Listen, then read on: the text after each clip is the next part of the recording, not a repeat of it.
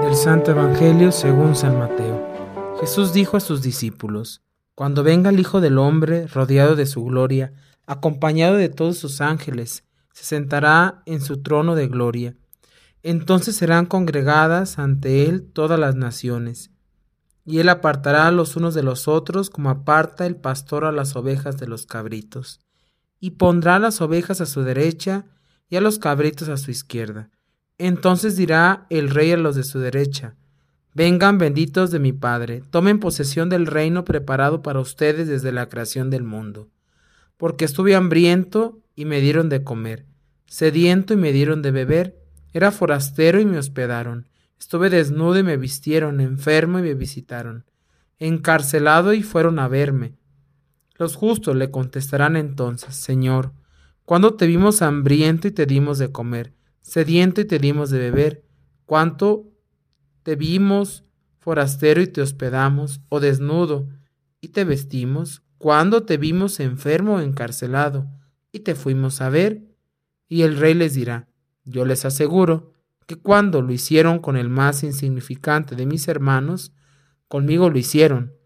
Entonces dirá también a los de la izquierda, apártense de mí, malditos, vayan al fuego eterno, preparado para el diablo y sus ángeles, porque estuve hambriento y no me dieron de comer, sediento y no me dieron de beber.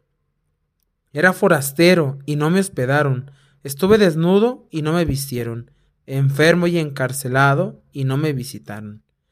Entonces ellos le responderán, Señor, cuando te vimos hambriento, sediento, de forastero, desnudo, enfermo o encarcelado, y no te asistimos? Y él les replicará, yo les aseguro que cuando no lo hicieron con uno de aquellos más insignificantes, tampoco lo hicieron conmigo. Entonces irán estos al castigo eterno y los justos a la vida eterna. Palabra del Señor. Un gran saludo tengan todos ustedes hermanos. Hoy estamos celebrando la conmemoración de todos los fieles difuntos. Ayer celebrábamos a la iglesia triunfante, a los santos. Hoy celebramos a la iglesia purgante, es decir, aquellos hermanos nuestros que han muerto, pero posiblemente estén purgando, pero con un paso hacia el cielo. Y nosotros que somos la iglesia peregrina, que estamos caminando, tratando de hacer aquello que es agradable a los ojos de Dios. La celebración de hoy puede ser vista desde diferentes ángulos.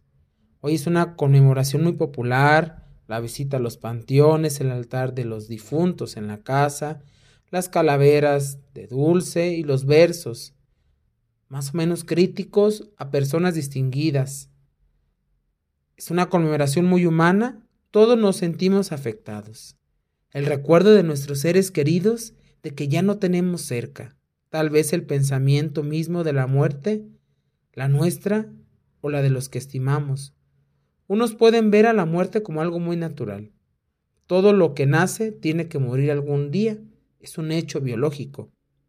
Se dice que nos reímos de la muerte, se hacen bromas más o menos de buen gusto, comemos gustosos las calaveras de chocolate, de azúcar o las alegrías en formas de cráneos.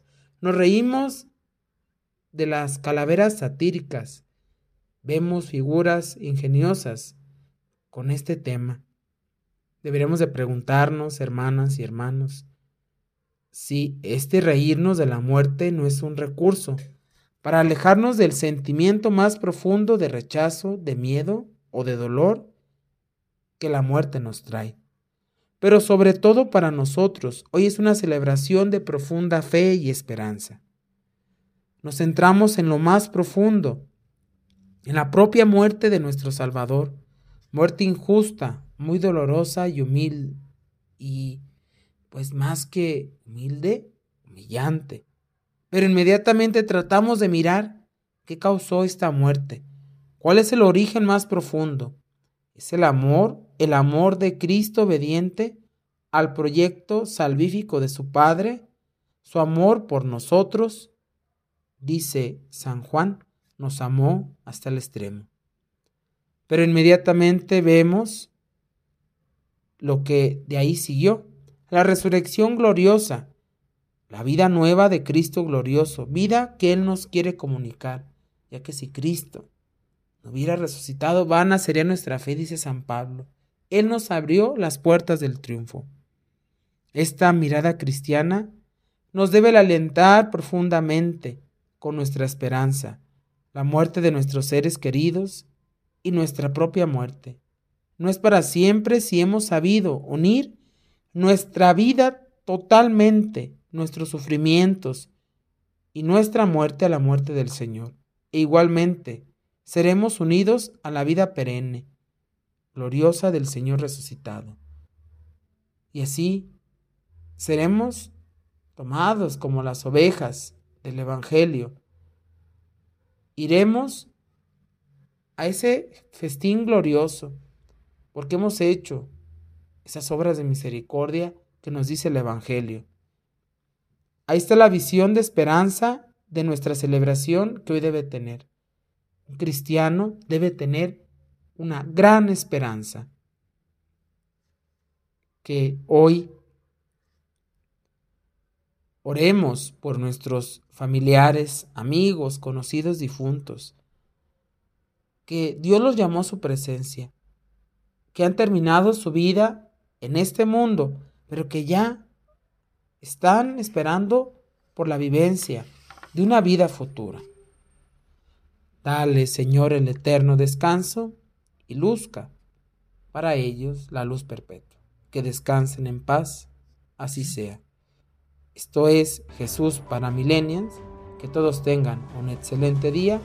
Soy el Padre Brandon Godínez y te invito a que compartas esta reflexión con los demás hermanos y amigos. Que todos tengan un excelente día.